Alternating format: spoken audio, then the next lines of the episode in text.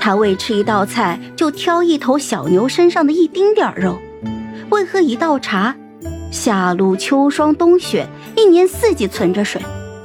如今住在这青石轩，有了上顿没下顿，三套衣服轮换着穿，还被我搓破了一套。他哪里是在跟我生气呀，是在跟从前的自己生气呀。我在地上躺了好久，慢慢的说。我以前乞讨的时候，有个老乞丐告诉我，吃饭比天大，人只有吃饱了饭，才能想别的。六皇子，只有吃饱了，你才能够从青石轩走出去。这三个多月，六皇子拿着树枝在泥土上写字，把从前学过的东西写了一遍又一遍。身体好一点的时候，就在院子里打拳。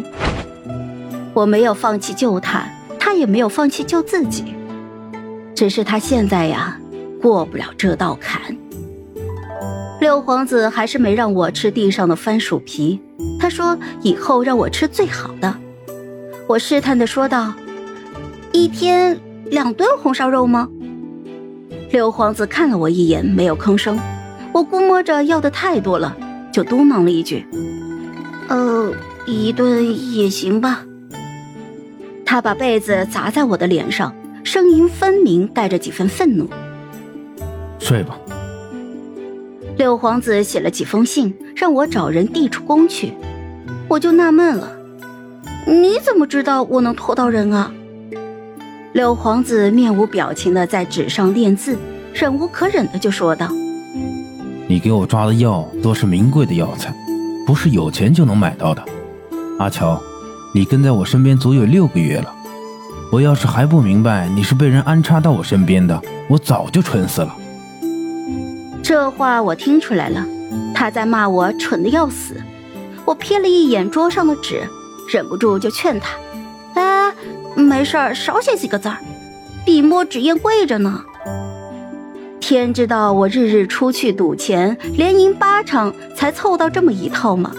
现在赌钱的太监们瞧见我就跑，韭菜割多了，怕是不好整下一茬了。六皇子一脚就把我踹了出去，关上了房门。哎，还是躺在我怀里流着泪喊母妃的样子可爱。不过老头子有句话没骗我，六皇子病好以后不再像一只瘦猴了，他长得是真不错。灼灼其华，盈盈如玉，让人不敢多看第二眼。我溜到太医院去找我的马脸师叔，趁机就把信塞给他。师叔脸皮子一抖，顺便就给我抓了一点补气养血的药，示意我可以滚蛋了。我捏着腰包，朝着他不好意思的笑笑。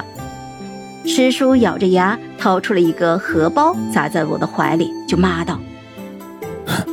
小东西，老子真是前世欠了你们师徒的。